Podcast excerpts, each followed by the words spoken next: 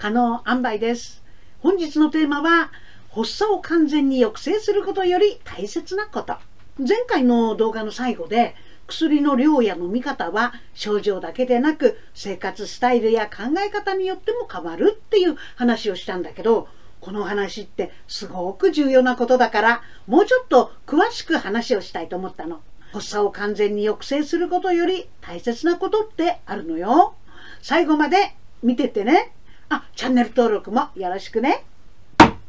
私は日本転換協会千葉県支部の世話人をやってるんだけど、その千葉県支部の代表の長島さんの話なんだけどね。長島さんの息子は重度の障害者で知的障害もあり転換の発作もあったの。ずいぶん前から施設に入ってるの。いつまでも親が元気でいるってわけじゃないから自分が亡くなった後もよっちゃんがちゃんと生きていけるようにするっていうことが親としてのお務めじゃないかって施設に入ってもらうことにしたそうよ。あ、長島さんの息子さん、よっちゃんって言うんですけどね。で、長島さんはある日、施設のドクターにこんな頼みをしたの。先生、うちのよっちゃん、発作で頭ぶつけたっていいから、一日中ぐたっとしてるんじゃなくって、元気で遊んでほしいから薬減らしてくれって、この前頼んだだろその後にまた続けて頼むようで申し訳ないが、よっちゃん、サイパンに連れてきたいんだよ。お願いします。いや、何があったって先生のせいにしたり、施設のせいにしたり、そんなことは絶対にしません。何があったって、うん、裁判で死んだって、俺はよっちゃんと一緒に裁判で死んでもいいんだよ。飛行機の中で発作が起きてどうしようもなくなって、みんなに迷惑かけるかもしれないけど、それでもやっぱり長年旅行業者やってたのに、自分の息子一人サイパンに連れて行けなかったって思いながら死ぬよりは、旅行でサイパンでよっちゃんと一緒に死ねた方が、俺はその方がいいんだよ。だから先生、頼む頼むから、よっちゃん、海外旅行に行くの許してもらえないかな。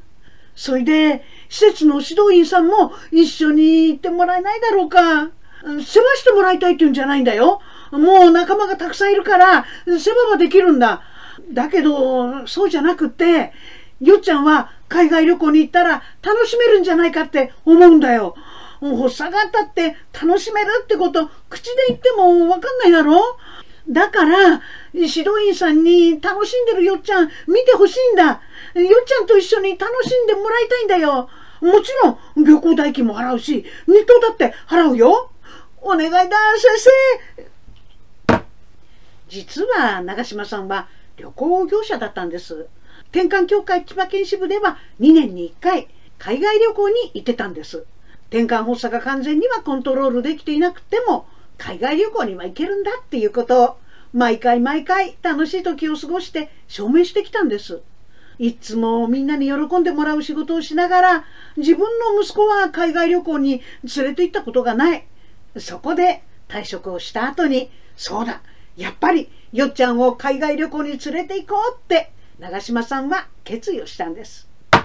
というわけで施設のドクターの許可をもらいよっちゃんは初めての海外旅行にみんなと一緒に行くことになりました。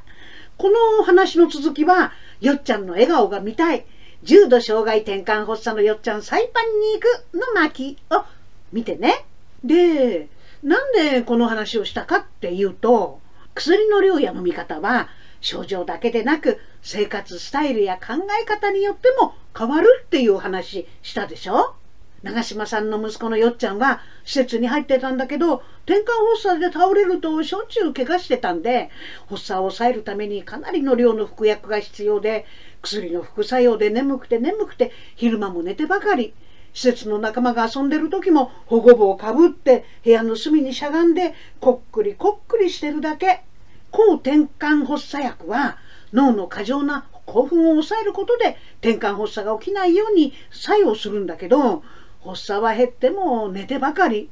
そんな姿を見て長嶋さんは本来のよっちゃんの姿は違うんじゃないか。そう思ったの。よっちゃんは人懐っこくっていつもよく笑ってた。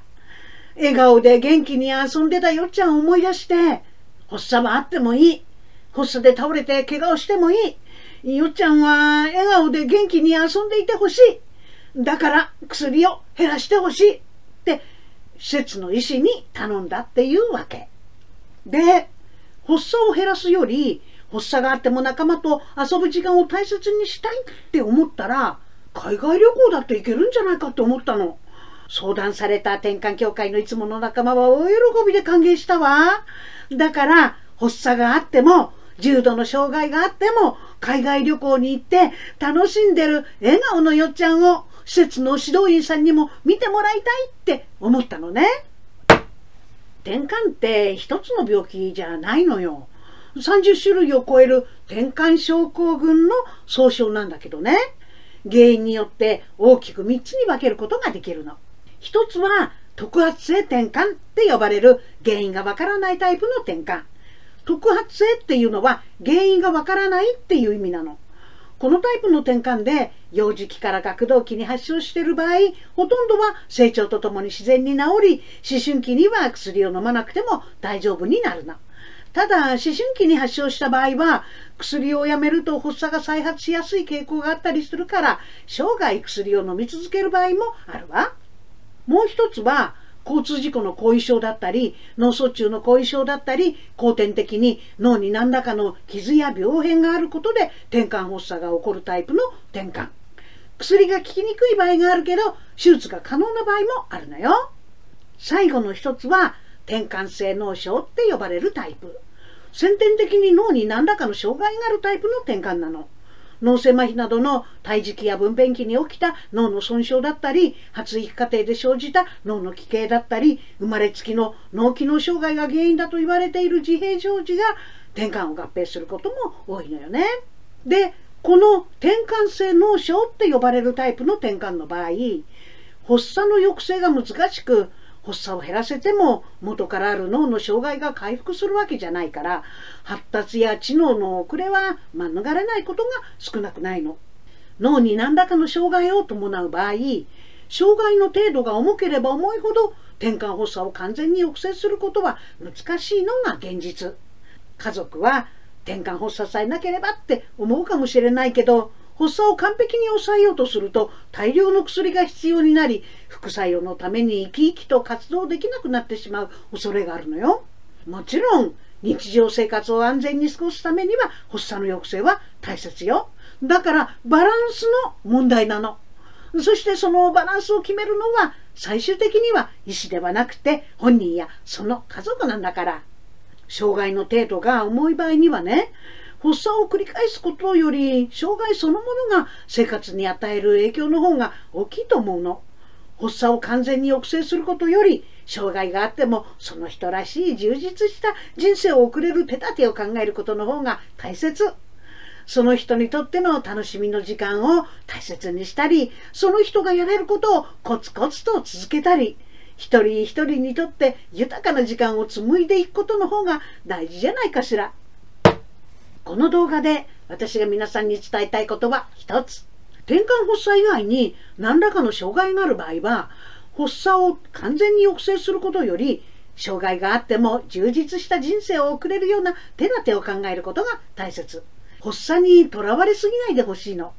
発作さえなければってついつい考えちゃうかもしれないけれども、転倒の危険性が高い発作を繰り返すことも多いかもしれないけど、発作を完璧に抑えるために大量の薬を使ってその副作用で生き生きと活動できなくなってしまうことを望んでいるわけではないはず。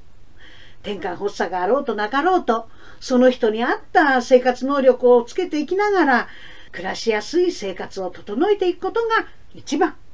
できることをコツコツと続けるとそれが楽しみになっていくものよ。毎日の楽しいことを繰り返していくとそれが生きがいにもなるわ。それから家族だけで抱え込まないでね。家族もまたその人らしく楽しく暮らしていくこと。誰もが豊かな人生を過ごしていくこと。大切にしたいじゃない。今回は発作を完全に抑制することより大切なことについておしゃべりしたんですが、いかがでしたか？この動画が分かりやすかった、良かったって思ったらグッドボタンを押してくださいね。コメント欄への感想や質問も大歓迎です。動画を作る励みにもなるので、チャンネル登録していただけるとすごく嬉しいです。本日のまとめ一つ発作を完全に抑制することより大切なことがある本人はもちろん家族もまた誰もがその人らしい豊かな人生を過ごしていこう